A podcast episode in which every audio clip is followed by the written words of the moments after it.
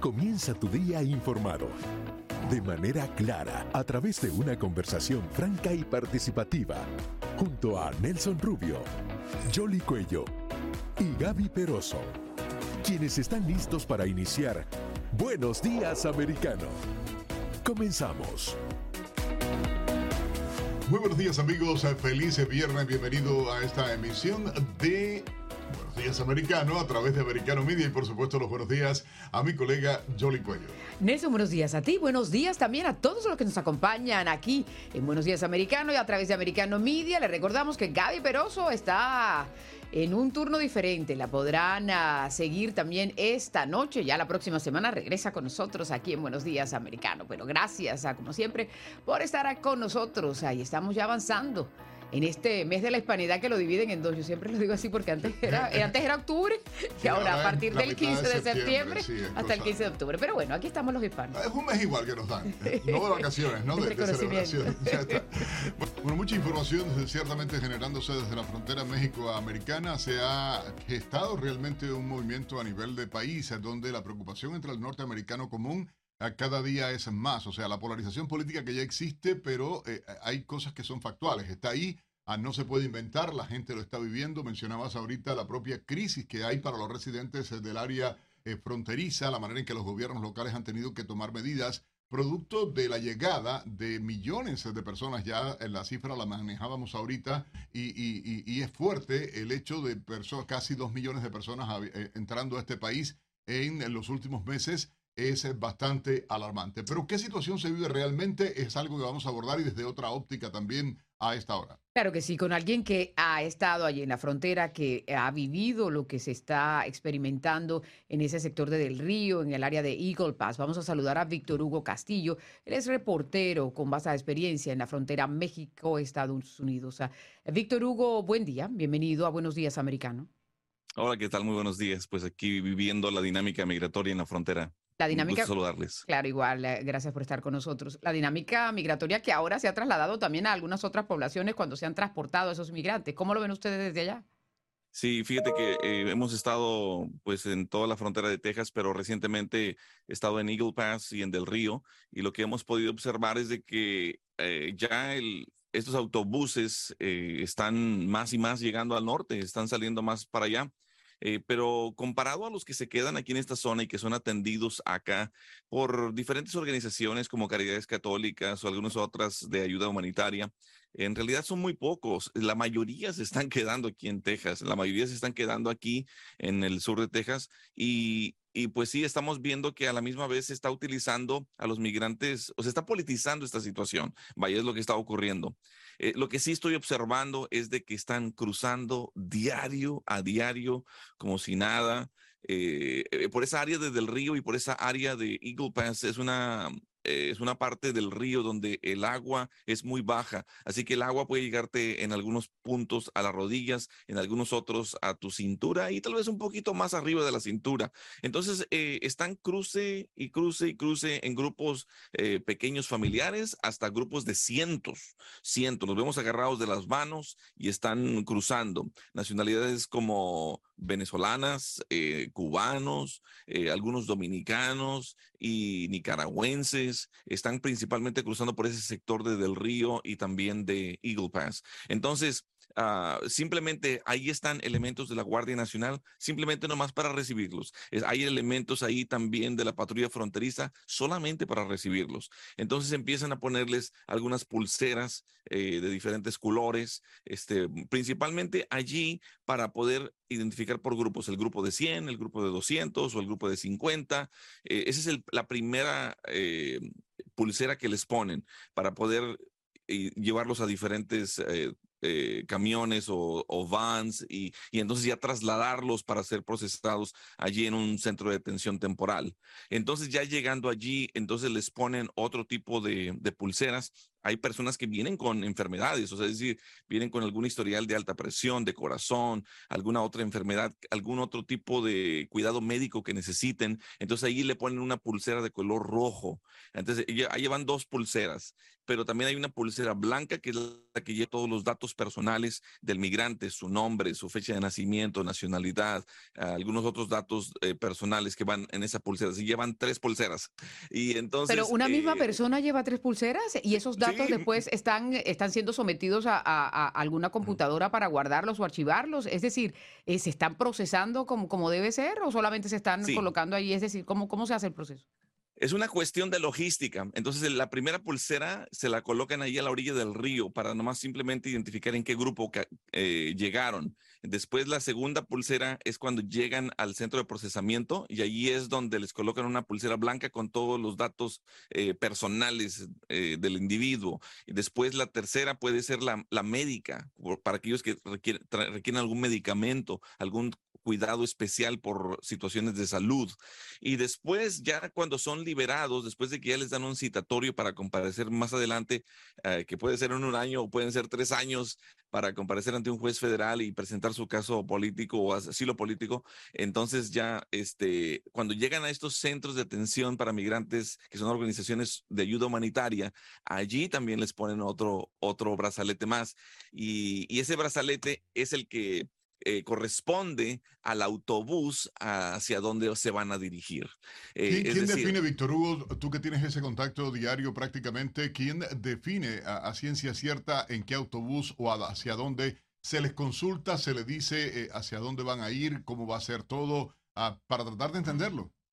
Gracias, Nelson. Qué buena pregunta, porque eh, hay mucha confusión. Muchos piensan que están llegando allá en el norte a Chicago, en Nueva York, o a la casa de Kamala Harris o, a DC, y piensan que están siendo enviados a la fuerza. Y no, ahí estando en el terreno, eh, a las personas migrantes se les dan opciones. Mira, eh, tienes la opción de irte en unas vans que son servicio de transporte transporte privado y que cobran 50 dólares, por ejemplo, de Eagle Pass a San Antonio, que es la ciudad, ah, vamos a decir, más grande y más cercana a la frontera, de ahí, de, esa área del río a Eagle Pass. 50 dólares por persona. Así que bueno, ahí hay compañías privadas que están haciendo su negocio para poder transportarlos.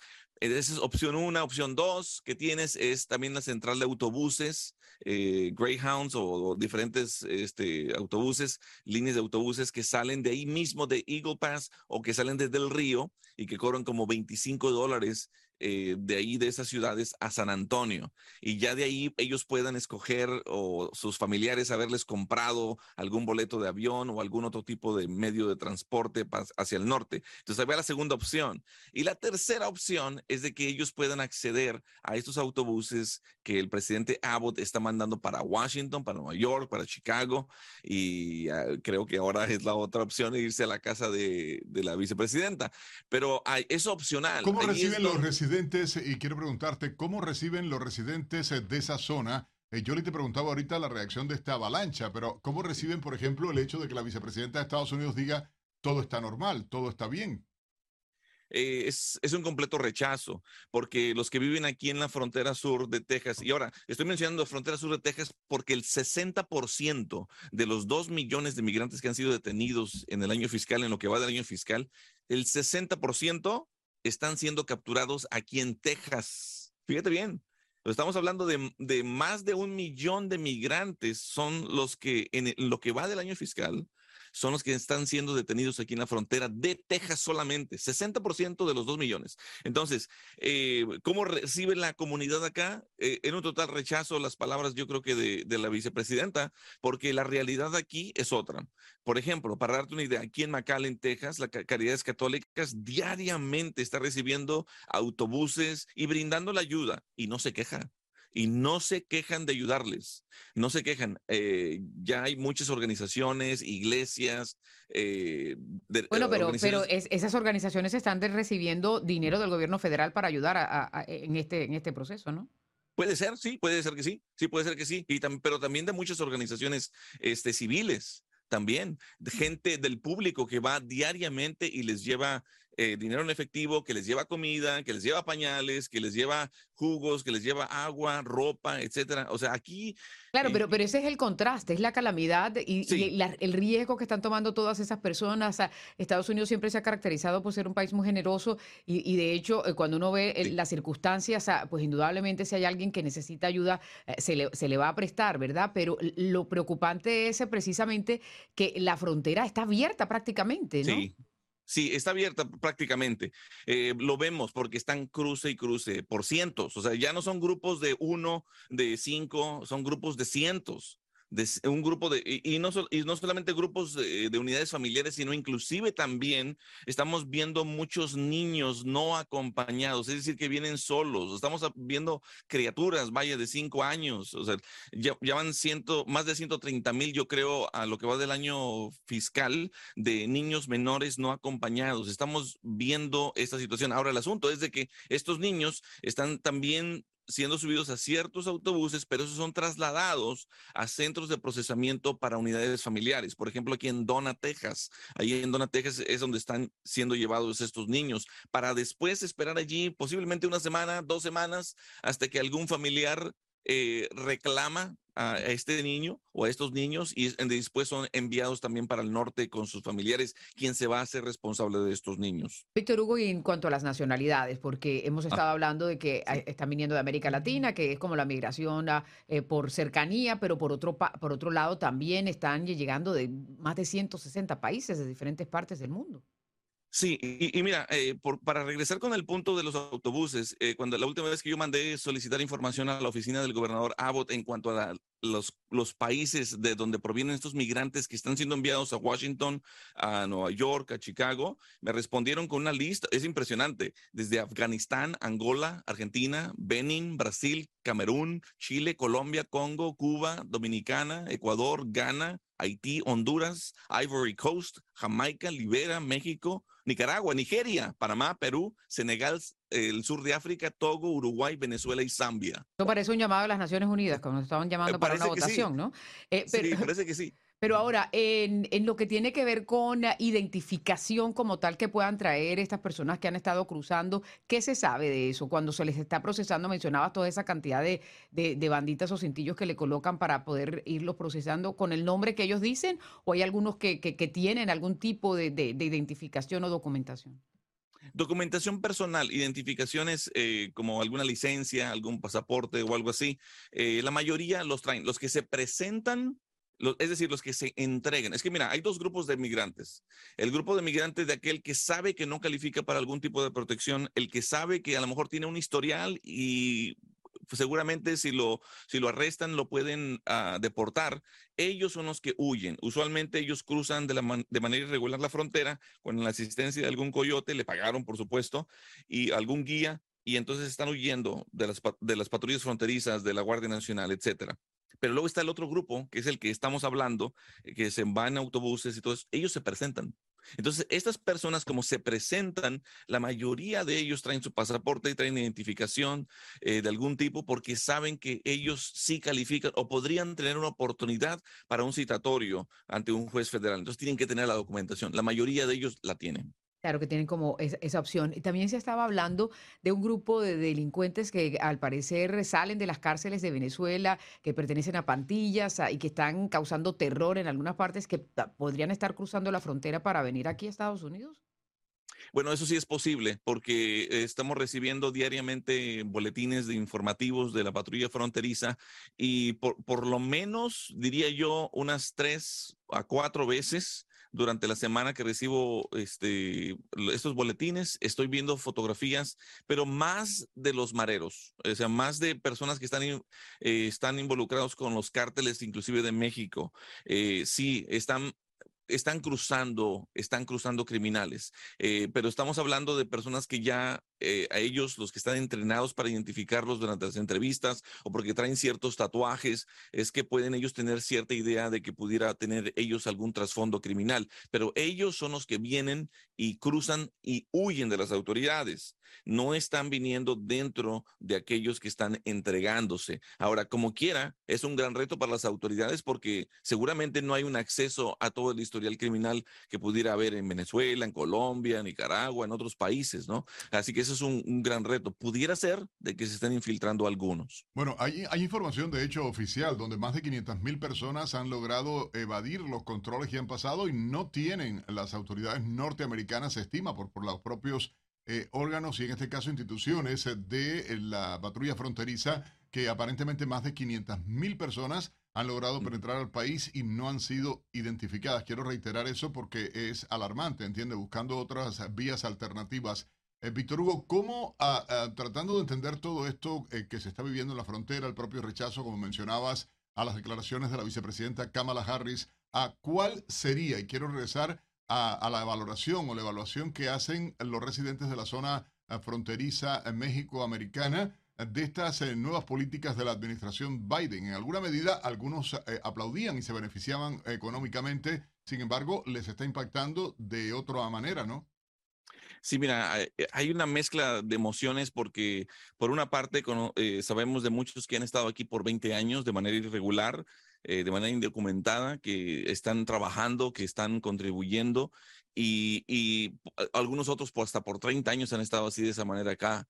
Y, y, y, esta comunidad que ya tiene tantos años y que de alguna manera está contribuyendo a su economía de la ciudad donde viven, en el estado donde radican, y tienen ya hijos también que han crecido y que han nacido acá, y todavía no tienen la oportunidad de un, una oportunidad de poder arreglar su condición migratoria. Son esa comunidad los que están de alguna manera rechazando eh, estas medidas que eh, pues la actual administración está realizando porque a estos migrantes que cruzan, la frontera está abierta y están cruzando, están recibiendo beneficios.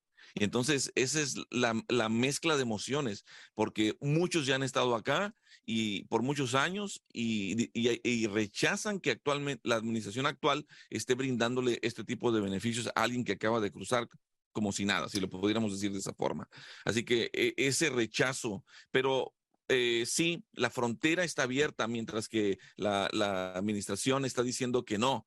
Eh, está abierta y están cruzando personas con muy buenas intenciones, que vienen con deseos de, de, tener un mejor futuro, que quieren llevar adelante a su familia. Mira, acabo de platicar con un venezolano, Antier, aquí en Reynosa, que él trabajó 23 años en los medios de comunicación en Venezuela, eh, Iker Palma, y, y, y, este, y este hombre tiene eh, finalmente, pero tan cerca, pero tan lejos para poder llegar a Estados Unidos, pero un, un, migrante venezolano que ya no puede ejercer periodismo, ya no puede ejercer, eh, filmar allá en su país, ha dejado atrás a su familia, ha dejado atrás a su nación, a su bandera, así me lo decía, y me lo decía casi, casi llorando, este, no puede realizar el trabajo allá en Venezuela que tanto ama, este, estar detrás de una cámara y contar historias. Y, vemos haitianos, vemos salvadoreños, vemos nicaragüenses, personas que están muy vulnerables, mujeres embarazadas, niños tan pequeños. Es la tragedia, como si fuera poco, Víctor Hugo. Queremos ah, eh, presentar este reporte que hiciste tú para Voz de América,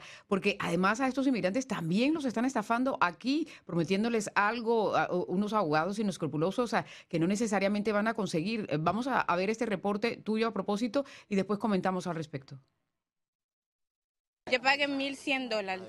¿Para qué?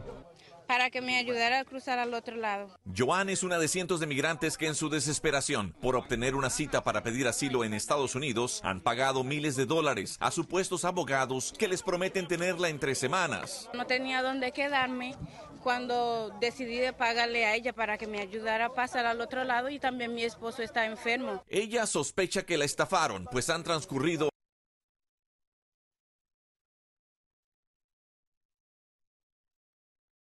Bueno, estamos ahí, tuvimos un fallo aparentemente en la transmisión de, este reportaje, vamos a tratar de retomarlo. Eh, Víctor Hugo, si nos cuentas un poco ah, eh, de esto, ¿no? Que contabas de esta idea que estabas llevando en este reporte, ¿no? Sí, mira, es la verdad me rompe el corazón. eh, estar viendo que cientos de migrantes, y sí cientos de migrantes, están siendo engañados, estafados por presuntos abogados que los migrantes, cada migrante está pagando entre 1.100 dólares a 1.500 dólares eh, bajo la promesa de que les van a conseguir una cita de asilo. Dios mío, o sea, es tanto dinero. O sea, si, si, pensamos en 500 personas, estamos hablando de más de medio millón de dólares, nomás si pensamos en 500 personas.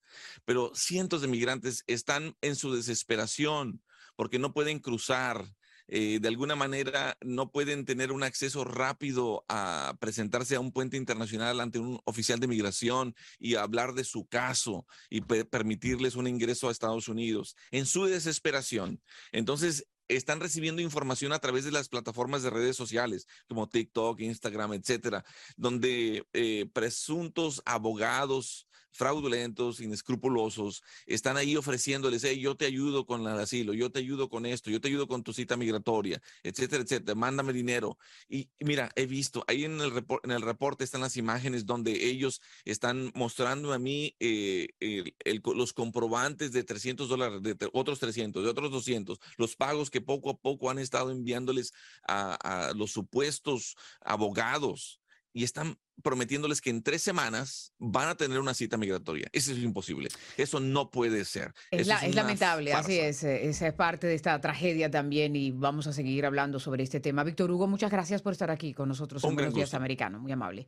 Ahí seguiremos a pendientes de la situación. Hacemos a la pausa. Vamos enseguida a actualizarlos también de la información deportiva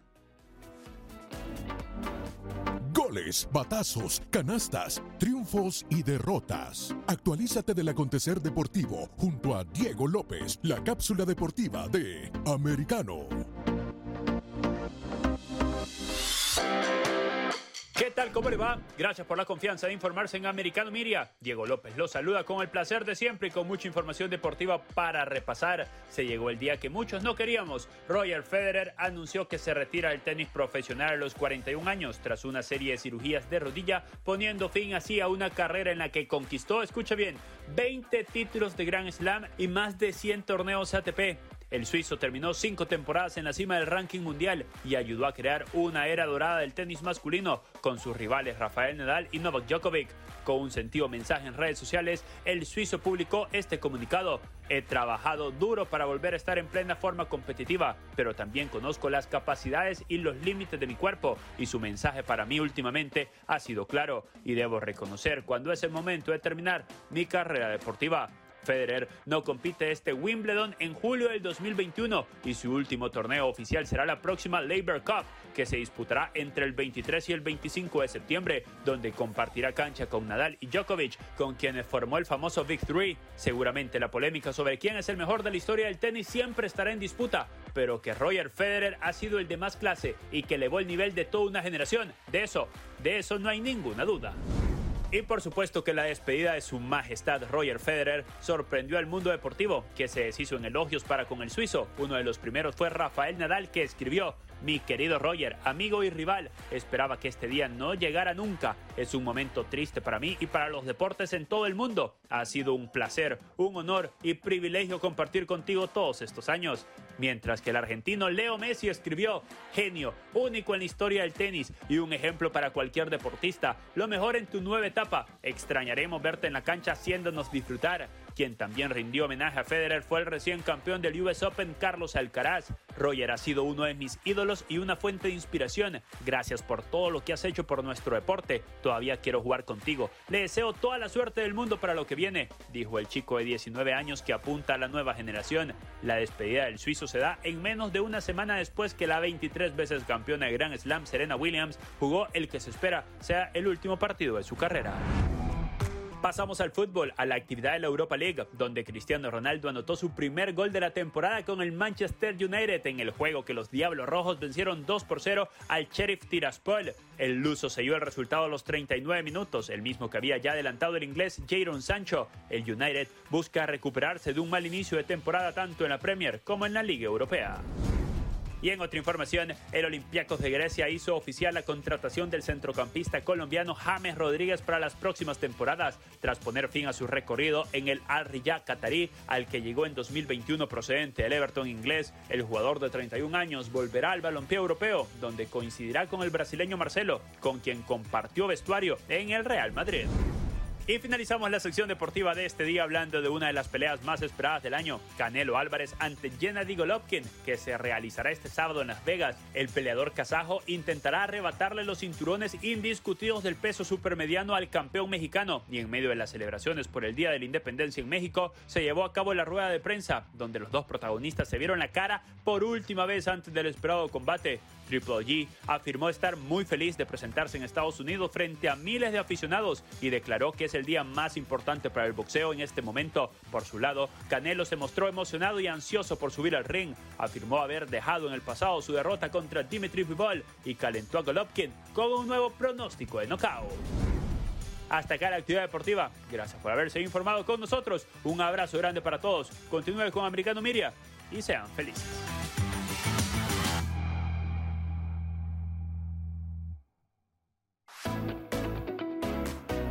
Enseguida regresamos con más, junto a Nelson Rubio, Jolly Cuello y Gaby Peroso, por Americano.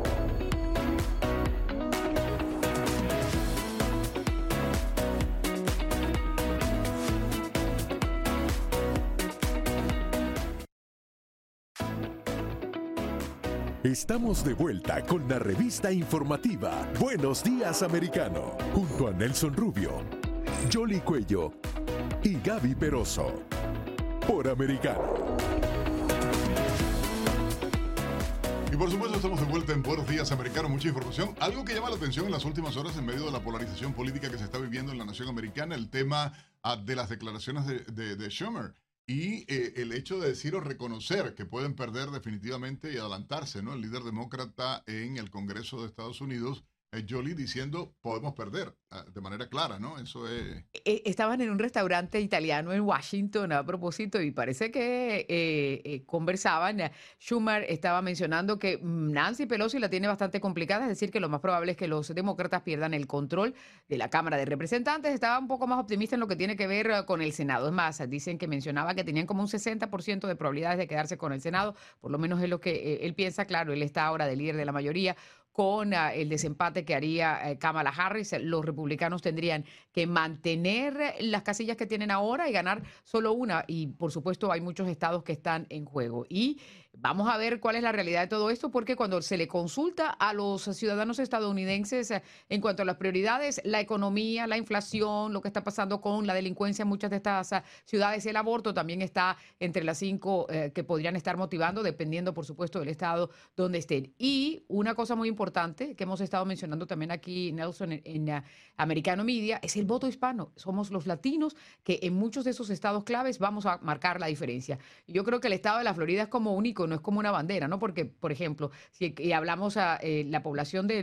hispana del estado de la Florida es como un 60%, un poquito más, dependiendo de los sectores. Aquí, por ejemplo, en el condado Miami-Dade somos un 65, 67%, va dependiendo, y a medida que va migrando más, que han venido muchos puertorriqueños, mexicanos y, por supuesto, venezolanos, colombianos, nicaragüenses. Esto, eh, y la propia población cubanoamericana, o sea, los cubanos llegando a este país ha aumentado en los últimos dos años eh, enormemente, ¿entiendes? Pero hay un tema, y en medio de esta polarización política aparece la candidata fórmula vicegobernadora ah, de Charlie Cris en este caso, y es eh, Carla Hernández, la presidenta del Sindicato de Maestros del Sur de la Florida, arremetiendo contra Ron DeSantis el tema de los autobuses, el tema, bueno, contra cualquier cosa que habla. Claro, ella parece que tiene memoria corta, pero vamos a conversar con un invitado muy especial que tenemos a esta hora. Se trata de Santiago Ávila quien es el vicepresidente de la Asamblea Nacional Hispana Republicana. Santiago, gracias por estar con nosotros en Buenos Días Americano. Buenos días, Nelson. Buenos días, Yoli. ¿Cómo están? Muy bien, Santiago. Oye, gracias eh, por atendernos. ¿Y ¿Qué te parece esta actuación de una líder, ahora candidata a vicepresidenta, o más bien vicegobernadora en el estado de Florida, utilizando el nombre eh, correcto? Y eh, hablando ella, arremetiendo en medio de la contienda electoral, acusando de racista, acusando de traicionar a los que emigran ah, de eh, dictaduras, etcétera, etcétera, cuando ella misma hace poco había borrado un tuit donde estaba elogiando al dictador cubano Fidel Castro. Mira, cuando, cuando yo oigo cosas como lo que dice la señora eh, Carla, eh, yo uso lentes, ¿verdad? son momentos que yo me tengo que poner un lente y, y, como que buscar de dónde ella está sacando todas estas cosas imaginativas, ¿verdad?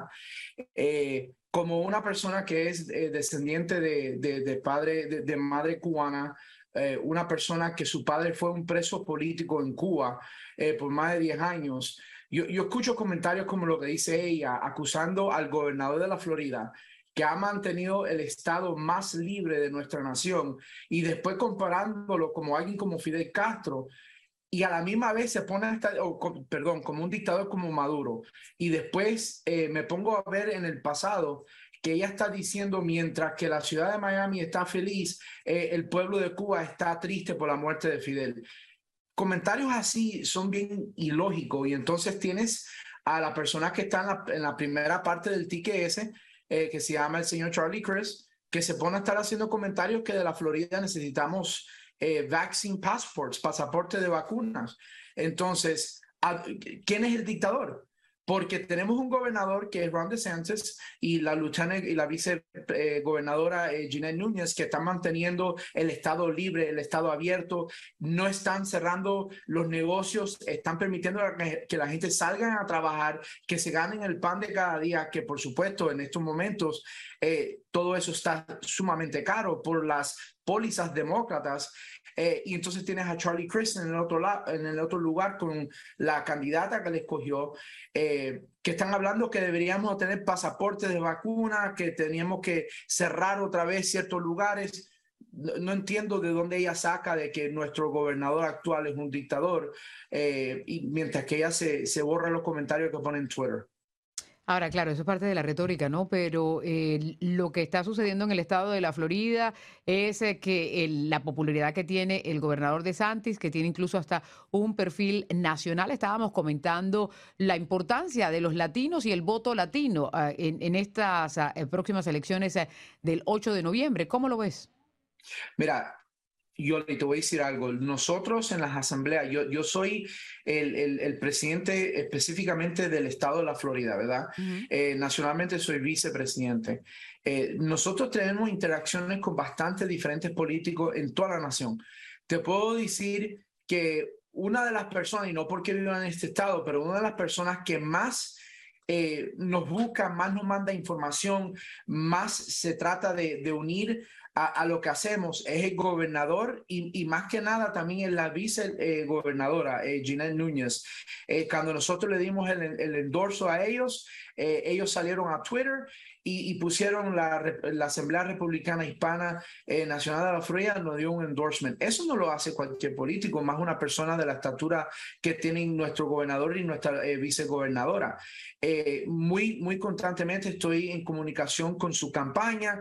Ellos me preguntan, mira, ¿en, qué, ¿en qué más eh, el gobernador puede ayudar con, con, la población hispana referente a lo que ustedes piensan. Él está bien, él y la, y la vicegobernadora están bien involucrados en, en nuestra comunidad hispana.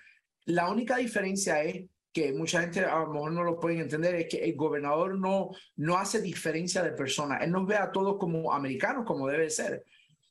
Que eso es un punto importante también, ¿no? Porque es que al final eh, los que vivimos aquí tenemos las mismas necesidades eh, y estamos ah, luchando por ese objetivo común de un bienestar para las futuras generaciones y para uno eh, también. y las políticas que se adoptaron, que yo creo que esto va a ser también un referendo en, estas próximas elecciones, de la gente va a calificar cómo se manejó todo lo relacionado con la pandemia y todo lo que ha estado sucediendo, si bien es cierto a nivel económico en el conglomerado de, de lo que sucede en la economía nacional aquí, en lo que tiene que ver con el estado de la Florida, también hay una serie de diferenciaciones.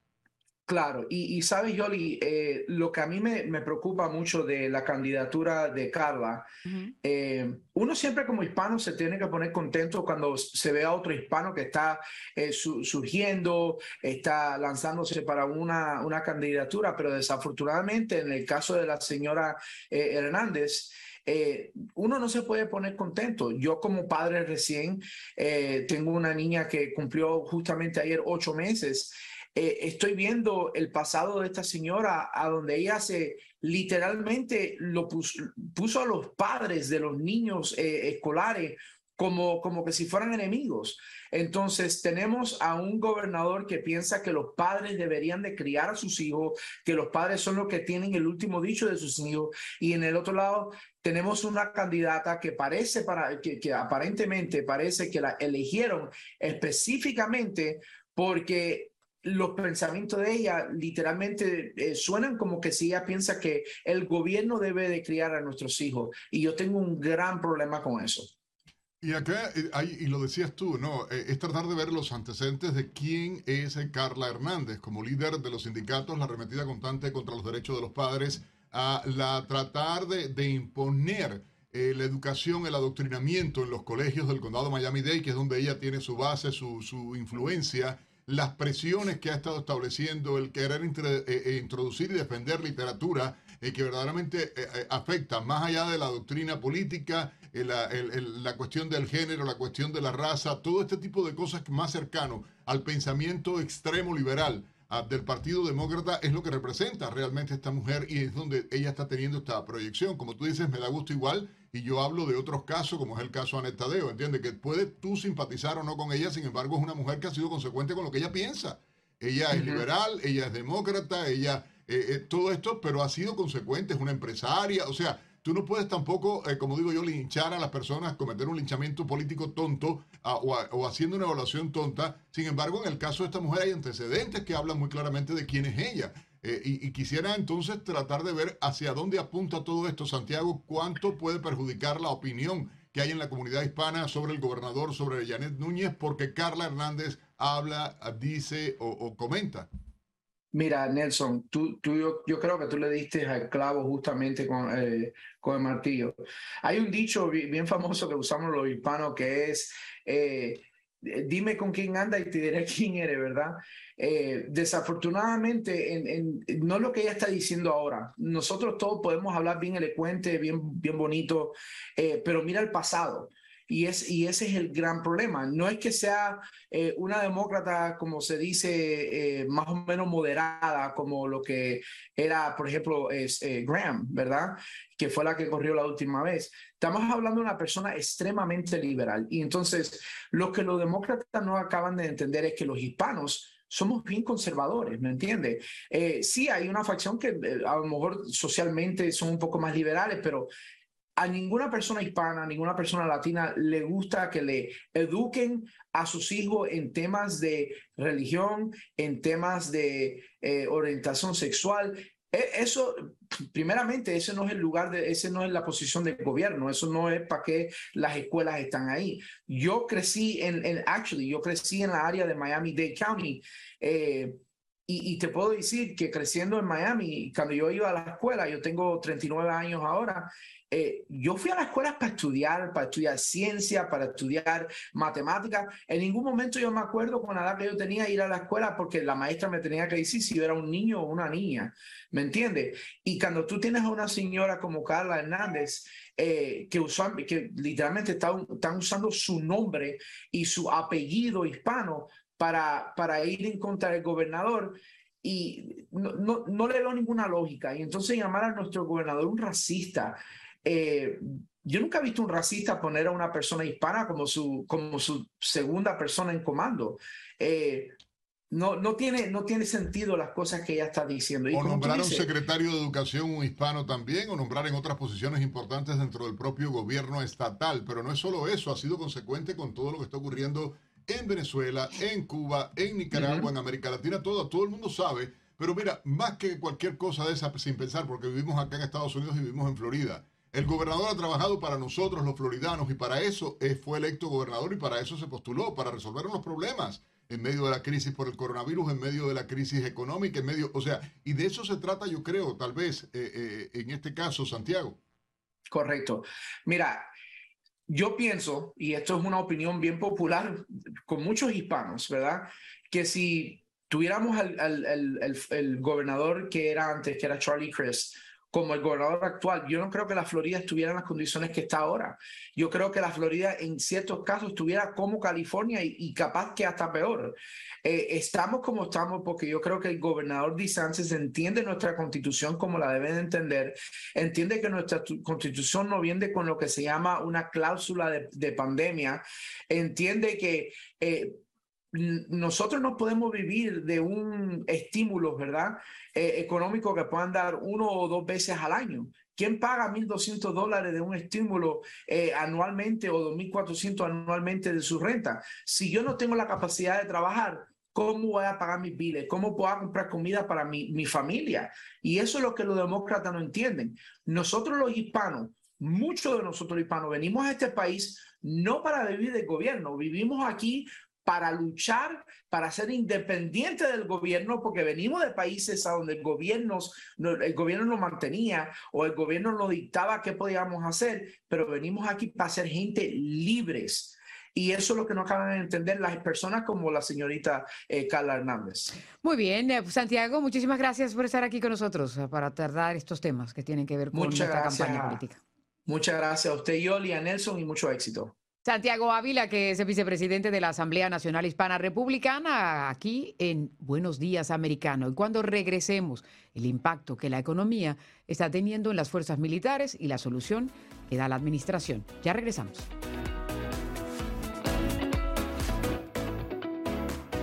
Enseguida regresamos con más, junto a Nelson Rubio, Jolly Cuello y Gaby Peroso, por Americano.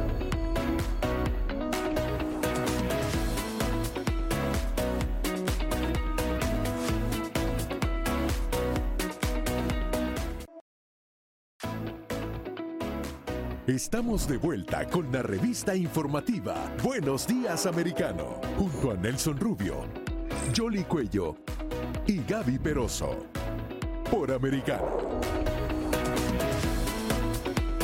Estamos de regreso con ustedes aquí en Buenos Días Americano y en una exclusiva de Buenos Días Americano y del programa Battleground ah, con Jesús Márquez. Tuvo oportunidad de conversar con Steve Bannon. Recordarán ustedes que Steve Bannon fue asesor del expresidente Donald Trump ah, y ahora está siendo procesado por una corte estatal ah, en Nueva York luego de que fuera perdonado que los cargos federales que también le querían imponer por esas mismas investigaciones a nivel federal. Él habló de muchos temas y uno de los que siempre hacemos énfasis nosotros aquí y es eh, la comunidad hispana y el papel que podemos jugar ah, en esas próximas elecciones. Aquí hay parte de esa entrevista si usted se la perdió.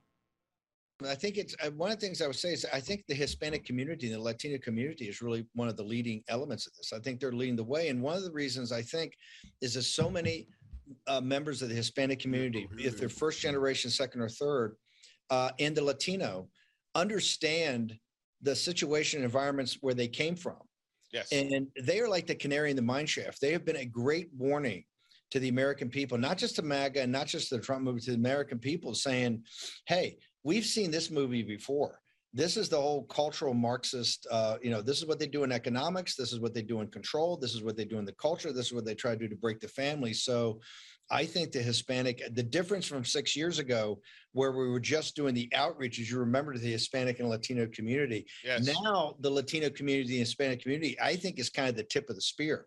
They're taking the leadership, and I see every day inspirational stories of their warning to America that hey, we came to America to to to leave the communism and the Marxism behind, and we've come to this country that we love it's been a struggle for this, but now we see this country starting to revert back to the patterns that we left. So I, I got to tell you, that's why I think the Hispanic and Latino community is such a not just powerful political force, but a moral force in this country. Y otro de los temas a propósito que también se abordó en la entrevista es el impacto económico que hay y que también está afectando a la comunidad latina con esto de la inflación y que va a jugar un papel importante. Aquí están sus aportes. Many people uh, in, in a Hispanic and Latino community came from places that were fiscally irresponsible and had runaway inflation. That's what you're seeing now in two communities, particularly Metro Phoenix. The real inflation in, in the nation is about 8.5% roughly. In Metro Phoenix, it's listed as 13%. But when you fully load in the cost of rents, right, it's 18%. The same in South Florida. South Florida is exploding, and one of the reasons is high rents. This is uh, the Hispanic community and Latino community will be at the tip of the spear of the carnage yes. of these economic policies. And that's where they're demanding changes. Number one, they're, they're very family oriented, right? So they're uh, all the whole family's working and they're all pitching into the family to make sure the Correct. family can go forward. In addition, you have this tremendous entrepreneurial spirit. So so many of the Hispanic Latinos entrepreneurs. Those two units, the family and entrepreneurs, are really the ones being crushed the most. And I just want to leave a, one last thing. All this Biden stuff they passed, remember, there's a concept called carried interest. This is the way that the elites are taxed, the hedge funds, the investment banks. And instead of paying ordinary income tax, which you pay at a marginal rate, they pay capital gains taxes just because they wrote the rules that way. The Biden administration refuses to go after the elites to make them pay, but what they're doing to make it up, they've hired 87, they're going to hire 87,000 IRS agents. And if you're Hispanic or Latino, understand that in the future, you're going to get a knock on the door and it's going to be an audit, particularly if you're an entrepreneur. You're going to get an audit by the Biden administration because they've got to squeeze all the blood out of that stone to try to pay for these out of control policies and pro. This is a scam. And this is the problem is that people came to this country for opportunity. They're not asking for a handout. They came for opportunity. Hey, let me put my shoulder to the wheel. Let me work with my family. Let me work as an entrepreneur. or Even let me work as a laborer. But I will put enough away. We will we will look down the generations and do it. That's what's being destroyed right here. Generational wealth is being destroyed even as we speak by this radical Biden agenda. Just I just asked right. Compare the fall and Christmas of 2019. President, we had for the first time in American history blue collar wages rising at a greater level than white collar wages, yes. non college graduates more than college graduates. Okay. Now, in the Biden administration, he's destroyed all that. They've had, uh, I think, over $5 trillion of what I call side pocket spending on all these bizarre programs. And also for the Hispanic and Latino community, there's a $1 trillion bailout of these woke colleges of sure. people that didn't get degrees that couldn't they couldn't really get jobs to pay it back. So he's going to have a $1 trillion essentially not a write-off it's really transferring to working class people for them to pay. The money's going to get paid. It's just yes. going to get paid by you. This is the unfairness right. of the biden administration. They support the elites not the working people. The hispanic community is plenty smart got a lot of common sense they understand something's deeply wrong. And that's why they're not coming for the country club Republicans. The old policies of let's just give Democratic light. That's not what the Hispanic Latino community want. They want border security. They want safety at home. They don't want all this crazy radical things about their kids with all this gender ideology. And they want a level playing field. So through their own work and their own efforts, that they can yes. then build wealth and build a better life for themselves best example, I think it was Florida Dade County the other night had this about LGBT Pride Month, and they had you know this Pride Month eight to one. The school board voted against it. Why? Sure. Principally Hispanic and Latino parents showed up at the school board and said, "Hang right. on for a second. We're not we're not against gay people, but we're not doing this. We want those schools focused on." Uh, reading, arithmetic, science, Correct. technology. We want our children educated so they can compete in, a, in an advanced industrial world against India, against China, against Europe. We want our children to be, we want this education to be the best. If we have, if we want to have discussions on topics like that, we want to do it as a family and we will decide what our children are going to know. The Hispanic and Latino community throughout the nation is at the forefront of rejecting this. If you look at these parent teacher situations or these parental rights situations, the Hispanic community is at the tip of the spear of this. Why? Because they come from a strong family uh, uh, uh, nature where they say, look, there's certain things that the family, the parents have to be able to discuss with the children, and we're going to make that decision. The state's not going to make that decision, and particularly these radical uh, teachers unions and these school boards are not going to indoctrinate our children. And if you look at the as bad as CRT and all this other stuff was, with mask mandates, a vaccine mandates, CRT, everything has started as bad as that is, it pales in comparison to this radical sexualization of children and this gender ideology. In the Latino Hispanic community, the polling's like 85 to 15, 90 to 10. It's not even close. They reject it out of hand. And this Miami Dade school board situation from last week is a perfect example. And that's why the mainstream media doesn't want to cover it. Only the papers down in Florida covered it great. And the reason is two issues border security and the immigration. They understand the border security just for the cartels and the drugs, everything is destroying their communities in the Rio Grande Valley in South Texas. But then the immigration part I thought was very sophisticated. They said, hey, they're flooding the zone with people and destroying us economically because Correct. this is how they suppress wages. The Hispanic and Latino community have been the one that's been uh, crushed by illegal alien labor. 4.9 million under Joe Biden. And this is only going to, this is why wages, it's so hard to get wages up, particularly at the lower rung where many of the Hispanics and Latinos start. And they're not, they say, hey, look, we'll take the job, we'll work. But the reason the job's paying five, six, seven, eight bucks with no benefits is that they flooded the zone with so much basically illegal alien labor. And this sure. is unfair tax. The, the, the, Hispanic and Latino community has been destroyed by this. And this is why it has to stop. And they're smart enough to understand and say, hey, we don't hear any more spin from the Democrats. We've heard it all before. We are going to vote and we're going to vote for MAGA because we see this as a way out. Ahí estaban escuchando ustedes a Steve Bannon, que estaba hablando precisamente de la importancia de los hispanos. Y a propósito de los hispanos, estamos en esta celebración de la herencia hispana. Vamos a hacer una pausa. Regresamos enseguida con mucho más para ustedes aquí en Buenos Días Americano. Enseguida regresamos con más, junto a Nelson Rubio, Jolly Cuello y Gaby Peroso, por Americano.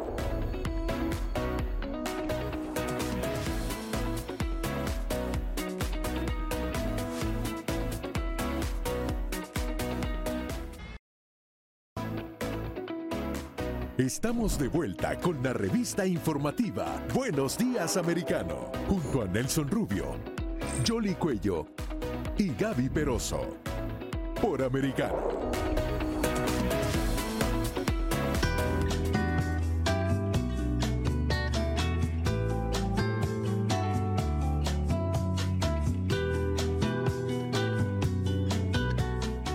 Contribución palabra que caracteriza la vida de este hispano dentro de la sociedad en Estados Unidos.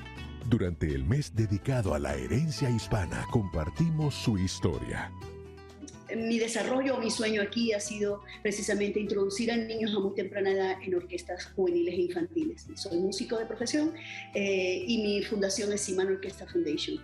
Tenemos 12 años de creados y estamos abiertas las puertas para todo el niño. Aquel que quiera hacer música puede estar con nosotros en cualquier parte del mundo porque somos una organización internacional y estamos en Miami y en Texas. Por supuesto, nuestro trabajo es inducir a niños desde los dos años hasta toda la edad que usted quiera aprender música. La música es para todas las edades. Y por supuesto, insertar niños a una sociedad con valores y con principios, utilizando la música como excusa. Hemos tenido la oportunidad de poder orientar y educar más de mil niños en la Florida. Hoy estamos en Texas también, pero a través, de este programa lo hacemos a nivel internacional. ¿Cuál no es mi, mi mejor aporte o nuestro mejor aporte de trabajo? Creo que ha sido dos veces nominados al Grammy como The Best Teacher Education, como una educación eh, a temprana edad para niños, donde tienen una herramienta para seguir adelante y ser profesionales. Creo que la herramienta importante son tres la pasión, la dedicación y la disciplina. Al tener esto y hacer obviamente las cosas correctas y adaptarse a un país que te da la oportunidad de hacer las cosas bien. Y al hacerlo, el país verdaderamente te da la oportunidad de que sí tengas un éxito inmediato ante estas tres opciones que te doy. La pasión, disciplina y dedicación. Nuestras raíces nos acompañan a donde vayamos. Compartirlas es asegurar nuestro legado. Somos americano.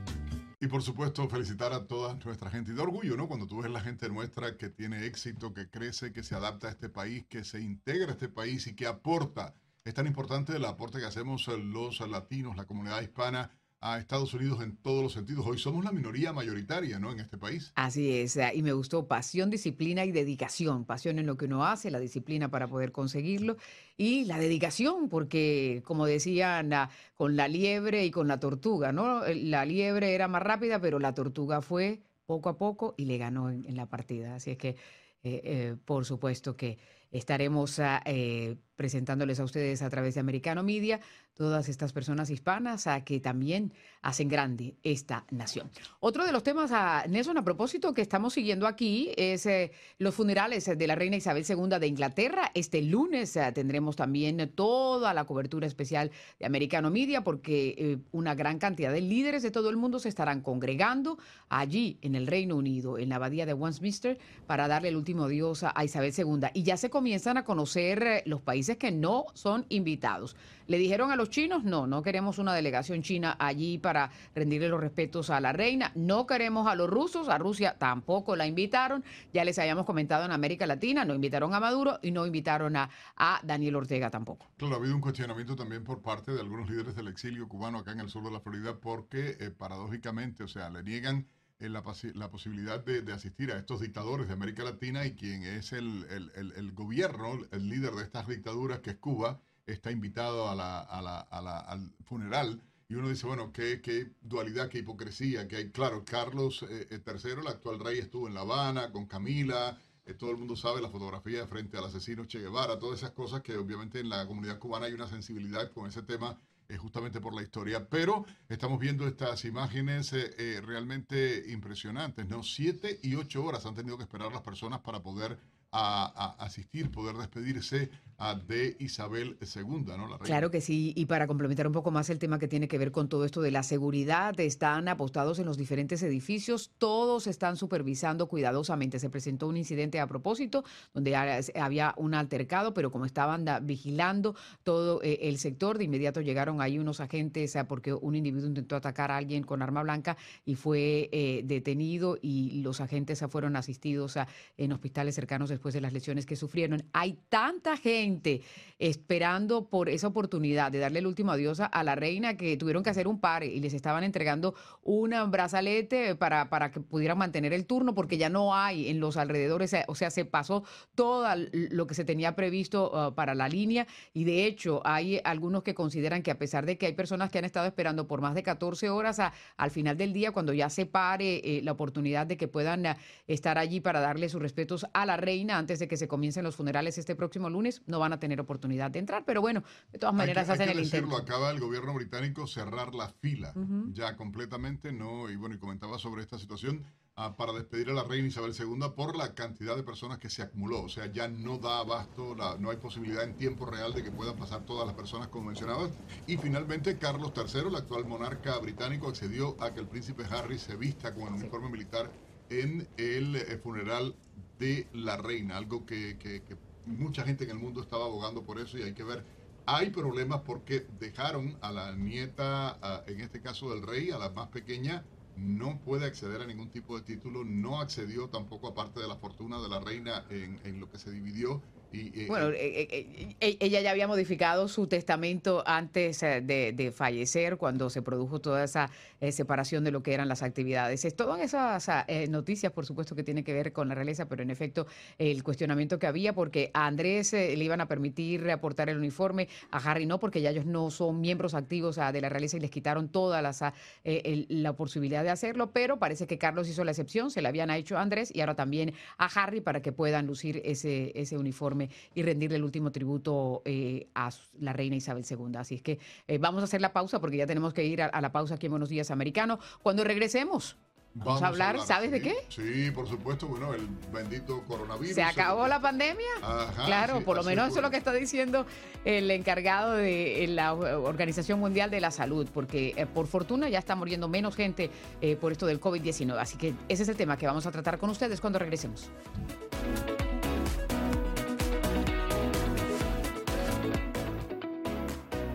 Enseguida regresamos con más, junto a Nelson Rubio, Jolly Cuello y Gaby Peroso, por Americano.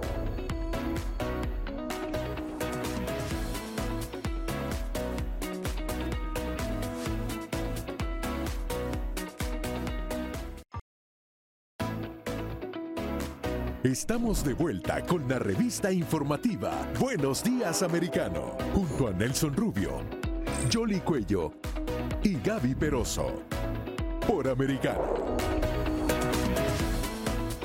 Y seguimos en vivo a través de Americano Media en Buenos Días Americano. Saludo a los que recién sintonizan nuestras transmisiones y por supuesto a usted en cualquier plataforma que esté conectado a esta hora con Buenos Días Americano. Gracias por preferirnos. Bueno, comentábamos antes de la pausa a Jolly el tema de la situación a nivel uh, del mundo con el coronavirus, lo que ha dicho la Organización Mundial para la Salud, si bien han dicho ha disminuido, que casi está terminada la pandemia, hay una realidad. Ellos han estado hablando Ah, igualmente de que no se deben desactivar las medidas, que no se debe bajar la guardia, que hay que mantenerse pendiente de todo esto. Y es un tema que obviamente eh, llama la atención por el propio comportamiento, todo lo que ha, ha, sido asociado a esto, cómo ha estado impactando.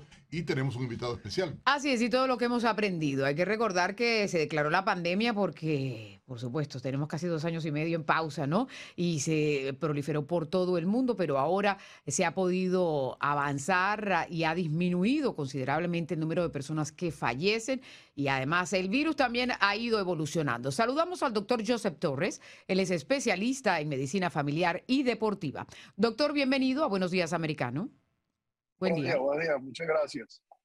Bueno, hablemos un poquitito de cómo ha ido evolucionando esto del coronavirus, porque si bien es cierto hace dos años y algo cuando estábamos apenas descubriendo y comenzaban a presionar que se declare la pandemia, que se declare la pandemia, se declara la pandemia, se cierra el mundo por un par de años y ahora estamos otra vez tratando de regresar, aparecieron las vacunas y toda esa cantidad de medidas que se implementaron y vienen los estudios para poder aprender de todo esto que nos sucedió y ahora la Organización Mundial de la Salud está hablando al respecto. ¿Usted qué piensa? Bueno, yo pienso que cuando hablan que se acabó la pandemia, yo creo que la, pandemia se acabó hace más de un año. Esto se volvió en una endemia. Esto ya cuando alcanzaron, eh, vamos a decir, un porcentaje significativo de personas que habían sido afectadas, ya deja de ser pandemia, se convierte más en una endemia. La evolución de cómo ha procedido esto ha sido bien confuso para todo el mundo, porque ha mezclado la política con la ciencia. Es como yo le he explicado antes a otras personas, eh, cuando hacen lo que se llama un peer review article, ese peer review article significa que todos los científicos están de acuerdo en una hipótesis, por ejemplo. Eso no es ciencia, eso es academia. La ciencia surge cuando tienes personas que traen ideas distintas que no vayan, vamos a decir, con la corriente y que la puedan exponer sin temor a persecución, sin temor a que los critiquen y se pueda estudiar de un punto de vista científico. Y es lo que ha sido con dificultad que ha, pasado ahora, porque nosotros no todos estábamos de acuerdo, primero con lo que estaba sucediendo con lo que decía el CDC, el doctor Fauci, segundo, como se desarrolló la vacuna Ahora, por ejemplo, ha salido el, el booster que solamente ha sido probado en ocho ratas y te lo dice la CDC que no ha, no ha habido pruebas en humanos. Entonces uno tiene que pensar y decir, espérate, vamos a, a estudiar esto antes que empecemos a repartir estas vacunas. O sea que como ves, esto ha tenido una evolución interesante desde el punto de vista socioeconómico y científico.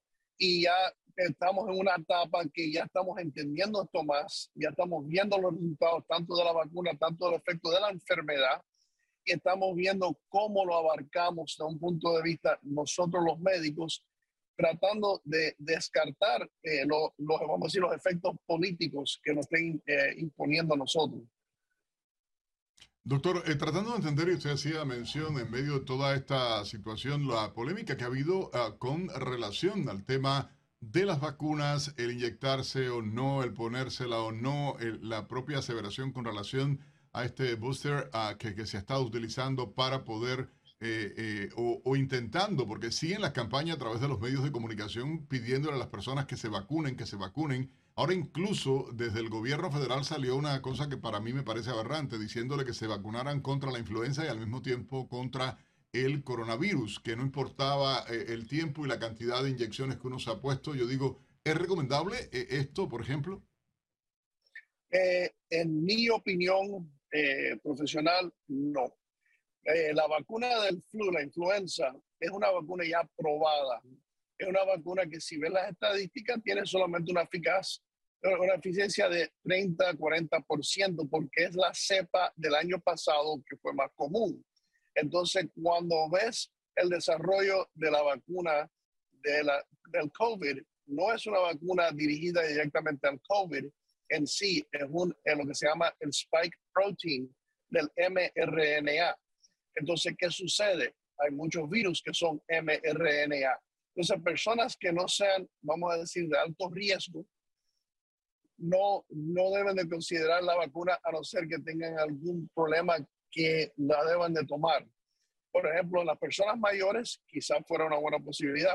Personas que tengan enfermedades del sistema inmune, sí.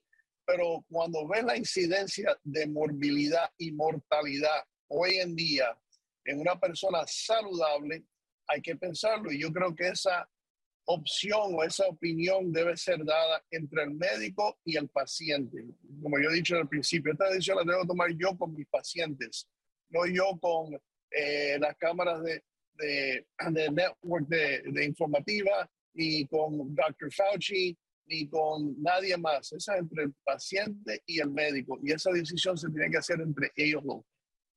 Doctor Torres, ¿qué hemos aprendido con todo esto de la pandemia? Usted mencionaba la politización de, la ciencia que ha sido perjudicial y que ha generado también un poco de desconfianza en muchas personas que de pronto le decían una cosa hoy, mañana le decían la otra. Ahora comienzan a surgir también los estudios de lo que si sirvió o no sirvió la distancia, de los seis pies de distancia, pero en espacios ah, cerrados pues parece que no servía de mucho. La controversia que se suscitó también con la utilización de las famosas mascarillas ah, y que también eh, eh, que en las escuelas, que si se abrían las escuelas, que si se cerraban las escuelas. Eh, ¿Usted cree que em, hemos aprendido de todo esto? ¿Podremos corregir esto a futuro? Ojalá que no venga una pandemia, pero en general desde el punto de vista de ciencia con la sociedad.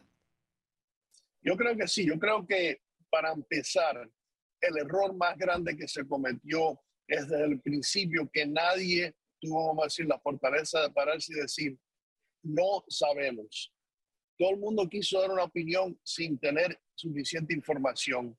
Y si se hubieran parado y hubieran dicho al principio, mira, esto es algo nuevo, estamos estudiándolo, vamos a darle información mientras que vayamos averiguando qué, qué transcurso va a coger esto, yo le hubiera dado más credibilidad. Pero todo el mundo, desde el punto político, desde el punto eh, informativo, de las redes sociales, eh, del CDC empezaron a dar opiniones. Y lo que hizo fue crear una confusión. Y entonces hoy te decían, porta una mascarilla, mañana te decían, no te pongo una mascarilla. Hoy te decían, limpia con esto, no lo limpien con esto. Y el problema es que esta enfermedad básicamente es lo que se llama un droplet-based, un, un aerosol-based disease, no un droplet-based disease. O sea que te puedes poner cinco mascarillas y te puedes pasar la enfermedad no sabes, como le digo a los pacientes, tú no sabes quién te pegó esto.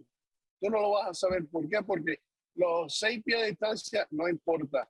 Lo, las mascarillas no importa.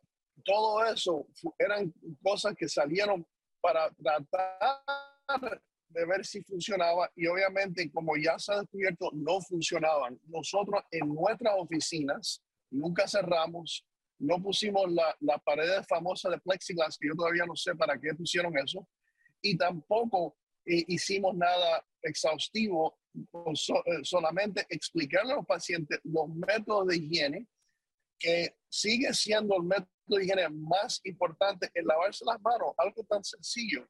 Y es como yo le decía a los pacientes, lávate las manos, no le pases la lengua a, a las puertas, cuando vayas a Publix, limpia la barrita donde vas a poner las manos. O sea que esta enfermedad lo que nos dio a entender a nosotros que nuestra higiene propia era pobre. También nuestra nutrición era pobre. ¿Por qué? Porque 78% de los pacientes que tenían complicaciones eran sobrepeso. Entonces, pero eso no se habla. Entonces, también vamos a hablar de eso. Eh, ¿qué, qué, qué me llevaba a una complicación en esta enfermedad? Bueno, poco nutrición, pacientes con vitamina D baja, pacientes que estaban sobrepeso, pero de eso no se habló, se habló de pónganse mascarilla, a los niños pongan la mascarilla, que eso era ridículo. Eh, y entonces nosotros hicimos unas, unos ciertos cambios que en sí no tenían ninguna base científica, eran más cambios sociales. Y en muchos casos lo que creó fue un, miedo y un pánico eh, que se veía todos los días en nuestras oficinas. Doctor, intencional este, este tipo, en su opinión personal, porque usted decía, no se vieron o se dieron cambios o ocurrió esto. Eh, políticamente fue utilizado, evidentemente, esto también por, como una medida de control poblacional, en opinión de algunos expertos. ¿Usted coincide con esto? Y de otro lado, otra pregunta. Los eh, métodos, las formas con este tema de la ventilación artificial o hiperventilación que provocó la muerte de muchas personas, en opinión de, de algunos expertos, ¿coincide con esa otra teoría también? Sí, eh, cuando ves eh, lo, que, lo que sucede desde el punto de vista, como dijiste, desde el punto de vista científico, eso de, de unir a Estamos teniendo dificultades técnicas con la comunicación con el doctor Joseph Torres, pero vamos a, a, tratar de restablecerla. El tema está relacionado con el COVID-19, la Organización Mundial de la Salud que ha estado indicando que ya prácticamente se puede declarar el fin de la pandemia, pero el experto que conversaba con nosotros decía de hace rato ya más bien es endémico en el sentido de que hay un poco más de control, tratamientos y muchas personas se mueren menos. La realidad es que, eh, como habían indicado también algunos otros expertos, el COVID-19 vino para quedarse, porque ahora la cepa que hay, es decir, eh, todavía queda, doctor, se nos había perdido la comunicación, si usted quiere restablecer el concepto que estaba adelantando, adelante. Sí, que no, estamos no, no, está, sí, sigue, sigue dificultándose ahí la, la, comunicación. Vamos a ver si la podemos mejorar, por supuesto, porque nos interesa eh, seguir escuchándole. Y lo que mencionábamos, Nelson, mientras restablecemos la comunicación, es que el COVID hay, y a mucha gente le está dando COVID. De hecho, hay personas que son asintomáticas, están las pruebas. Lo que hay es más tratamientos y ya no necesariamente pues se tiene que hacer esa rigurosidad que se estaba implementando en el pasado. Es como la temporada del flu, que cuando estamos en la temporada, las personas que son de alto riesgo pues se vacunan y las que no, no. Y se, se, va a tratar de volver como a una normalidad dentro de toda esta experiencia que vivimos, ¿no? Así es que, eh, mm, bueno, eh, mm, le queremos agradecer al doctor Joseph Torres eh, por esta comunicación con nosotros aquí en Buenos Días Americano, pero yo creo que los puntos ya están establecidos. Sí, yo creo que quedaba claro en la intervención. Otro tema, bastante anuncios que se han hecho en las últimas horas que tienen que ver con lo que está ocurriendo dentro de Colombia. Yoli, Ah, bueno, reaparece aparentemente, abro cierro comillas, Iván Márquez, eh, todo lo que se especula en torno al diálogo ah, que se está dando ah, de paz, la continuidad del diálogo de paz, la participación de las guerrillas, Venezuela, Cuba, a todo esto hay eh, realmente mucho de qué hablar sobre este tema también, ¿no? Claro que sí, están preocupados muchos congresistas aquí dentro de los Estados Unidos, republicanos y demócratas, por ese acercamiento que está teniendo el presidente de Colombia, Gustavo Petro, con Nicolás Maduro, esa legitimidad que le está dando a el dictador de Venezuela. De eso le vamos a hablar en breve cuando regresemos aquí en Buenos Días, Americano.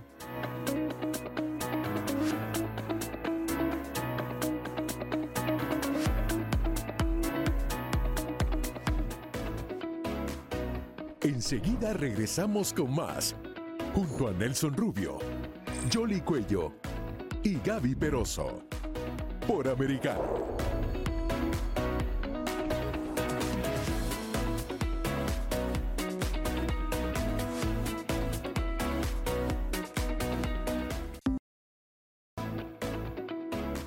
Estamos de vuelta con la revista informativa Buenos Días Americano, junto a Nelson Rubio, Jolly Cuello y Gaby Peroso. Por Americano. Por supuesto, regresamos con mucha más información en esta revista informativa a través de Americano Media de costa a costa en todos los Estados Unidos. Mucha, mucha noticia generándose, obviamente muchas opiniones igualmente eh, con relación a lo que se está viviendo eh, Jolie en Colombia. Y este anuncio del gobierno de Petro confirmando que Iván Márquez, jefe de la disidencia de las Fuerzas Armadas Revolucionarias de Colombia, la narcoguerrilla FARC, uh, se, eh, em, bueno, se dice ahora que está bien, que está vivo, que tiene intenciones de sumarse a los diálogos de paz en el país. Uh, un poco raro todo esto y como tú mencionabas, los acercamientos que hay ahora no solo La Habana, participando en los diálogos de paz, sino también que ahora dicen que se sume Venezuela, ¿no? No, pues País Garante es uno de los que va a estar y ya lo anunciaron oficialmente, ya Nicolás Maduro le dijo a Petro que sí, que por supuesto hay que tener en cuenta que hay eh, comparten frontera eh, Venezuela y, y Colombia y que muchos de esos guerrilleros, o sea, pero esto es para las conversaciones con el Ejército de Liberación Nacional. Ustedes recordarán que en el gobierno eh, de... Em, Santos llegó a ese famoso acuerdo de paz con la FARC. Hubo un grupo disidente al que pertenece Márquez eh, y que precisamente se realizó un operativo por parte del ejército de Colombia justo eh, eh, cuando estaba Iván Duque. Allí salió el gravemente herido ya confirmaron que logró sobrevivir eh, ese atentado. sus condiciones precisas ah, de salud pues no se conocen, pero lo que es esa organización disidente de ese acuerdo de paz es la que dice que está interesada en formar parte de esa paz total de la que ha hablado el gobierno del presidente Petro, que como mencionábamos también, pues ahora tiene a Nicolás Maduro como uno de sus más grandes aliados. Hay que recordar además a, Nelson que se va a abrir la frontera entre Colombia y Venezuela este próximo 26 de septiembre. Vamos a saludar a nuestro invitado para que él nos analice un poco más y nos ponga en perspectiva toda esta situación, porque como mencionábamos antes de la pausa, hay preocupación también por parte de los ah, senadores y representantes ah, federales ah, estadounidenses por ese acercamiento que está haciendo eh, Petro con Nicolás Maduro. John Marulanda está aquí con nosotros. John, muchas gracias por acompañarnos eh, en Buenos Días Americano. Del viernes. Johnny, buenos días. Muchas gracias por su amable invitación y un saludo muy cordial a Nelson. Quedo a su disposición, claro. sí, no, John, quiero preguntarle eh, cómo se percibe, de hecho, dentro de las eh, fuerzas militares, cómo percibe el país esta información. Primero, la noticia ah, de Iván Márquez. ¿Hasta dónde usted cree en todo esto? Que, no sé, ¿cómo lo ve de manera general? Bueno, mire, desde la reserva a la cual pertenezco y de la cual soy su presidente en ACORE, eh, ya teníamos información previa sobre la situación de Iván Márquez, especialmente en Venezuela. Eh, ahora, pues eso queda confirmado con lo que el presidente Maduro nos ha dicho a todos, por un lado. Por el otro lado, eh, por supuesto que desde la reserva tenemos mucha esperanza en que algún día Colombia pueda tener la paz. Recordemos que Colombia tiene 60 años de conflicto interno. Eso no es nuevo. De modo que eh, nosotros esperamos que los propósitos de este nuevo presidente, que es ideológicamente afín a Maduro, pues lleguen a buen puerto. Lo dudamos, por supuesto, como tanque de pensamiento de militares retirados oficiales de las fuerzas militares. Creemos que esa paz total a la cual le ha apuntado el presidente está un poco lejana de la realidad. Eh, eh, sin embargo, eso no es para atacar al gobierno, eso es para criticar, eh, como lo hacen tantos centros de pensamiento, tantos partidos políticos y tantos librepensadores, criticar las propuestas de este gobierno. Pero ¿cuál sería esa viabilidad? Y claro, hay que, hay que hablar de las diferentes organizaciones delictivas que estarían involucradas en esa paz total, pero queremos concentrarnos, por ejemplo, en eh, lo que tiene que ver con el LN, diálogos que fueron suspendidos en la anterior administración porque ese grupo eh, terrorista seguía realizando actividades violentas eh, en, el país y ahora con esa parte disidente a la que pertenece también Iván Márquez. ¿Cómo, o sea, ¿cómo se podría lograr eso? Eh, ellos eh, no han demostrado esa buena voluntad y, dicen que no les cumplieron de los pactos anteriores. ¿Y qué es lo que les falta ahora?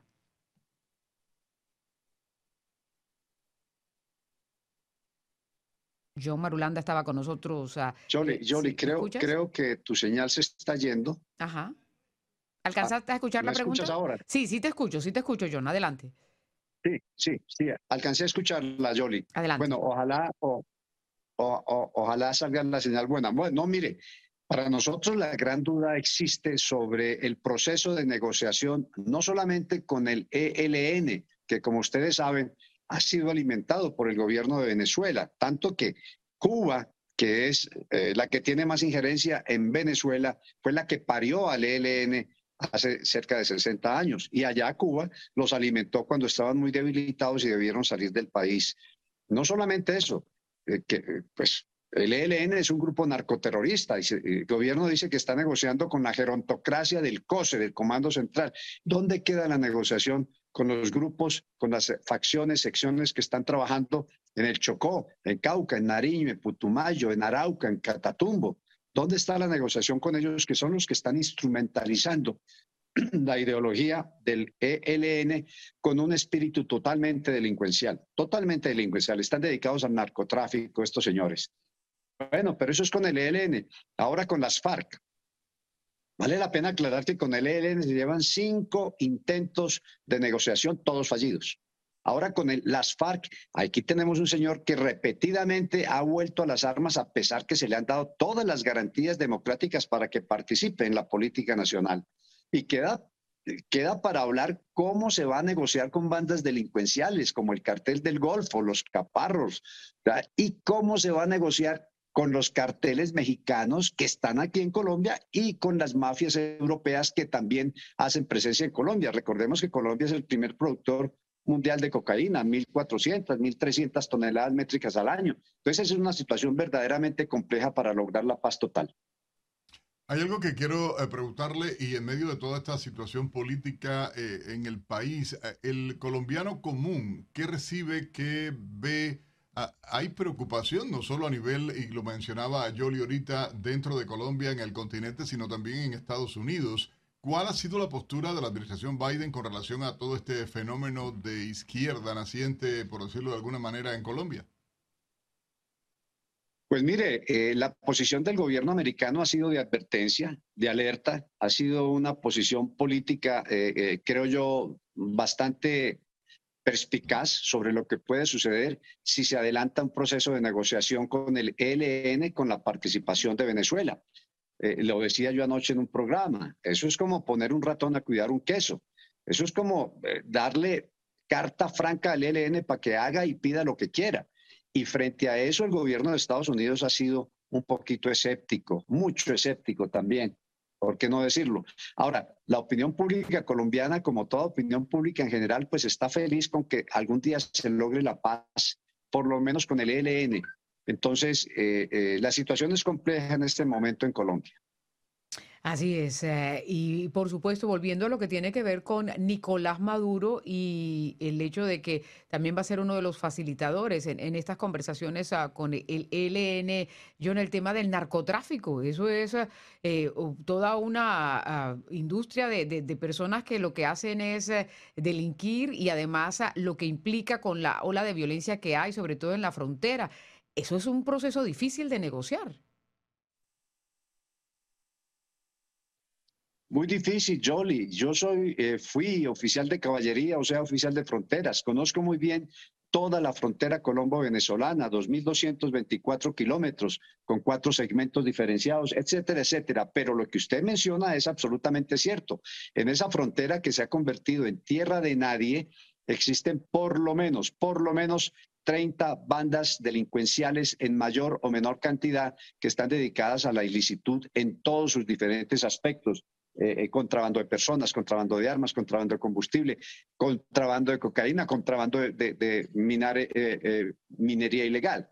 Entonces, es muy difícil lograr una especie de armonía cuando tenemos toda esta actividad delincuencial desbordada en la frontera, con decirle que aquí en Bogotá y en otras ciudades de Colombia tenemos el tren de Aragua, que procede de Venezuela, tenemos los maracuchos, que procede de Venezuela. Entonces, Ponga usted todo eso en una olla, échele candela y revuelva a ver qué sale de ahí. John, ah, si tuviera que retratar eh, eh, como analista político también la situación que se está viviendo en este momento en Colombia, la posición de la oposición y del propio gobierno, los propios errores, o sea, han sido errores tras errores y, mentiras que el propio pueblo ha descubierto de manera muy rápida con relación al gobierno ah, de Petro. Pues mire, Nelson, llevamos nosotros un mes, dos semanas de gobierno y, créame que el horizonte pinta muy complicado. Nosotros solo vemos nubarrones al frente. Eh, eh,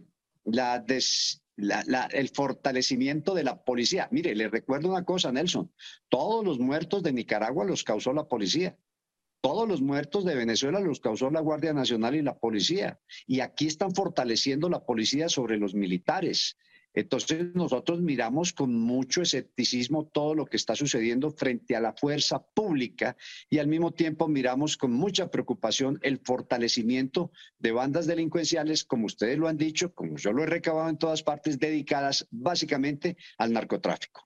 Pero ahora que menciona eso, porque uno de los proyectos que anunciaba el presidente Petro era ese, ¿no? Cambiar un poco lo que es eh, la función del ejército de Colombia, que ha estado librando toda esa lucha y esa batalla contra estas organizaciones delictivas y hacerla un poco más eh, como funcional. De hecho, cuando hacía el comentario de pronto que pudiera ayudar cuando se presentaran las inundaciones por el fuerte invierno, ¿eso es viable en un país como Colombia? Claro, sería eh, solo si se logra esa paz total que se está promoviendo.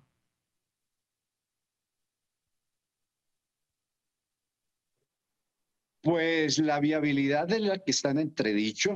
Nosotros, le repito, vemos con mucha preocupación el futuro.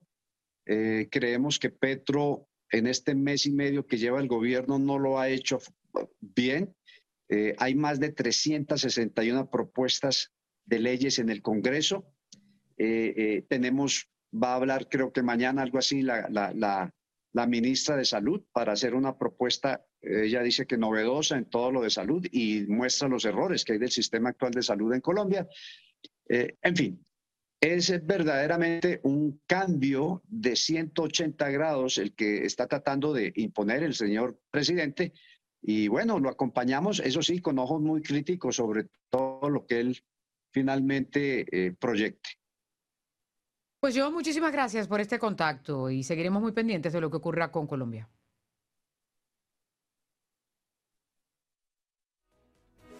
Muchas gracias, buen día. Gracias a ti. Tenemos ahí un pequeño delay que es John Marulanda, que representa a los militares retirados en Colombia, planteándonos su, eh, su, punto de vista sobre esta situación. Como les habíamos mencionado también aquí, desde los Estados Unidos, los legisladores, tanto republicanos como demócratas, estaban expresando también eh, que les preocupa lo que ha estado sucediendo, ese acercamiento directo con el régimen de Nicolás Maduro en medio de lo que Estados Unidos ha estado tratando de impulsar para que pueda regresar la democracia a países como Venezuela y que se reanude de alguna u otra forma e, esa, esa vía para conseguirlo.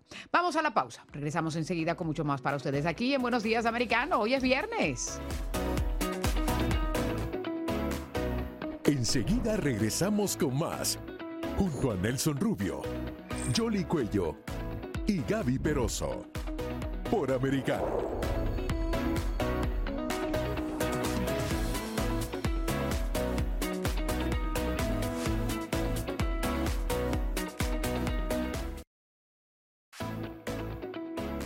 Estamos de vuelta con la revista informativa Buenos Días Americano, junto a Nelson Rubio, Jolly Cuello y Gaby Peroso.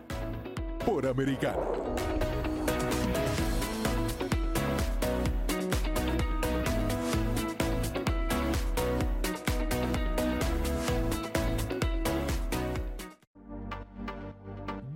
Batazos, canastas, triunfos y derrotas. Actualízate del acontecer deportivo junto a Diego López, la cápsula deportiva de Americano. ¿Qué tal? ¿Cómo le va? Gracias por la confianza de informarse en Americano Miria. Diego López lo saluda con el placer de siempre y con mucha información deportiva para repasar. Se llegó el día que muchos no queríamos. Roger Federer anunció que se retira del tenis profesional a los 41 años tras una serie de cirugías de rodilla, poniendo fin así a una carrera en la que conquistó, escucha bien, 20 títulos de Grand Slam y más de 100 torneos ATP. El suizo terminó cinco temporadas en la cima del ranking mundial y ayudó a crear una era dorada del tenis masculino con sus rivales Rafael Nadal y Novak Djokovic. Con un sentido mensaje en redes sociales, el suizo publicó este comunicado. He trabajado duro para volver a estar en plena forma competitiva, pero también conozco las capacidades y los límites de mi cuerpo y su mensaje para mí últimamente ha sido claro y debo reconocer cuando es el momento de terminar mi carrera deportiva. Federer no compite este Wimbledon en julio del 2021 y su último torneo oficial será la próxima Labor Cup, que se disputará entre el 23 y el 25 de septiembre, donde compartirá cancha con Nadal y Djokovic, con quienes formó el famoso Big Three. Seguramente la polémica sobre quién es el mejor de la historia del tenis siempre estará en disputa, pero que Roger Federer ha sido el de más clase y que elevó el nivel de toda una generación, de eso, de eso no hay ninguna duda. Y por supuesto que la despedida de su majestad Roger Federer sorprendió al mundo deportivo, que se deshizo en elogios para con el suizo. Uno de los primeros fue Rafael Nadal, que escribió, mi querido Roger, amigo y rival, esperaba que este día no llegara nunca. Es un momento triste para mí y para los deportes en todo el mundo. Ha sido un placer, un honor y privilegio compartir contigo todos estos años. Mientras que el argentino Leo Messi escribió, genio, único en la historia del tenis y un ejemplo para cualquier deportista. Lo mejor en tu nueva etapa. Extrañaremos verte en la cancha haciéndonos disfrutar. Quien también rindió homenaje a Federer fue el recién campeón del US Open, Carlos Alcaraz. Roger ha sido uno de mis ídolos y una fuente de inspiración. Gracias por todo lo que has hecho por nuestro deporte. Todavía quiero jugar contigo. Le deseo toda la suerte del mundo para lo que viene, dijo el chico de 19 años que apunta a la nueva generación. La despedida del suizo se da en menos de una semana después que la 23 veces campeona de Grand Slam Serena Williams jugó el que se espera sea el último partido de su carrera. Pasamos al fútbol, a la actividad de la Europa League, donde Cristiano Ronaldo anotó su primer gol de la temporada con el Manchester United en el juego que los Diablos Rojos vencieron 2 por 0 al Sheriff Tiraspol. El luso selló el resultado a los 39 minutos, el mismo que había ya adelantado el inglés Jadon Sancho. El United busca recuperarse de un mal inicio de temporada tanto en la Premier como en la Liga Europea. Y en otra información, el Olympiacos de Grecia hizo oficial la contratación del centrocampista colombiano James Rodríguez para las próximas temporadas, tras poner fin a su recorrido en el Al Riyad Qatarí, al que llegó en 2021 procedente del Everton inglés. El jugador de 31 años volverá al balompié europeo, donde coincidirá con el brasileño Marcelo, con quien compartió vestuario en el Real Madrid.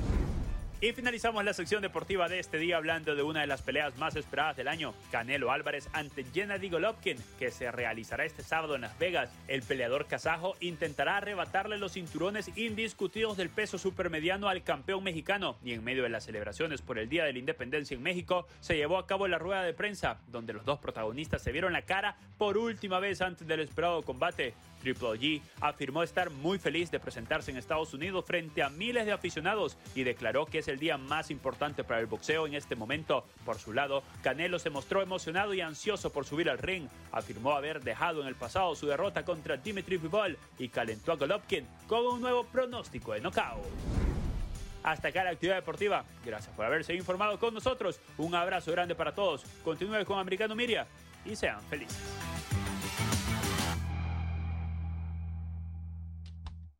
Amigos, estamos eh, de vuelta, por supuesto, con ustedes acá en Americano Media. Buenos días, Americano. Bueno, hay última información que está saliendo eh, eh, desde Rusia, en este caso, y, Ucrania. Hay imágenes que prueban otra masacre de las tropas de Vladimir Putin en territorio ucraniano. Hallaron más de 400 fosas comunes en Izium, esta ciudad, este poblado. Y el Ministerio de Defensa de Kiev indicó que se siguen descubriendo cientos de cuerpos enterrados sin identificar tras la huida de los rusos. Así es, y por otra parte, en relación a esto, eh, lo que ha dicho el presidente Zelensky de Ucrania es que esperan exhumar todos esos cadáveres para hacer la documentación, para seguir demostrando los crímenes de guerra que se han estado cometiendo por parte de Rusia en relación a esta ofensiva. Hay que recordar también que Vladimir Putin se reunió con Xi Jinping eh, de la China y un mensaje importante que está en los titulares eh, en la mañana de hoy lo está dando el primer ministro de la India, que son de estos países que están de observadores, pero que son ah, importantes también ah,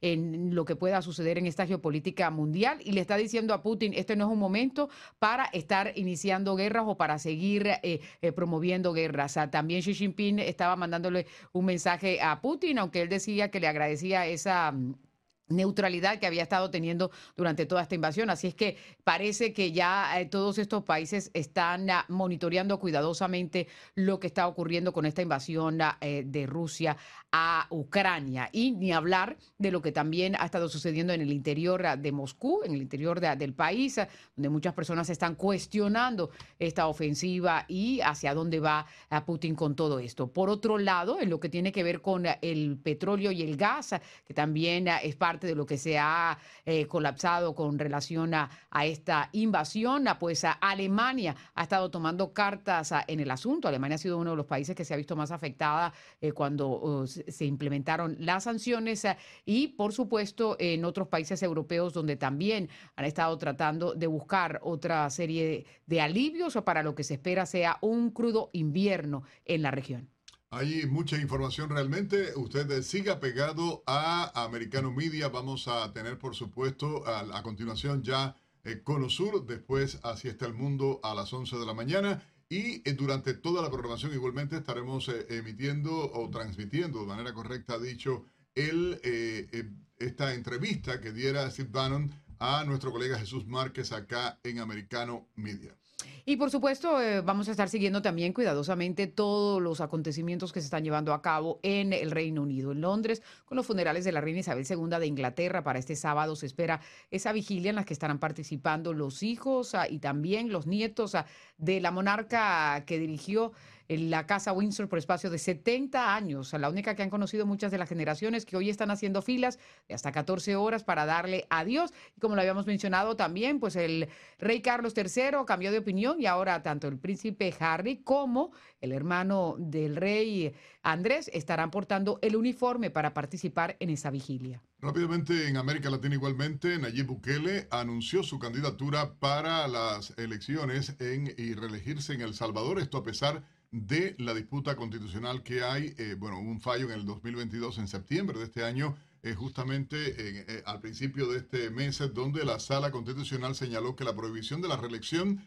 inmediata es para un gobernante que haya estado en el poder por 10 años, cosas que no, no aplica entonces para, para Bukele, ¿no? Claro, y ahora que sigue con América Latina hay un tema también, porque parece que llamaron a, en la Cancillería de Chile al embajador de Argentina a raíz de una serie de comentarios que se hicieran en torno al resultado del plebiscito en Chile. Así es que eh, son algunos de los temas que también estamos monitoreando aquí en Americano Media y por supuesto todo lo que tiene que ver con la política en los Estados Unidos, eh, el fallo de la magistrada en torno a el operativo que se adelantó por parte del Departamento de Justicia en la residencia del expresidente Donald Trump, que ya se ha asignado al magistrado que estará revisando todos esos documentos, lo que sigue ahora, porque esa historia continuará, y además lo que tiene que ver con los inmigrantes, toda esta polémica que ha suscitado los inmigrantes que han estado eh, trasladando a esas ciudades santuarios que ahora están observando todo lo que implica una cantidad de personas que están entrando aquí a los Estados Unidos. Amigos míos, llegamos al final de esta emisión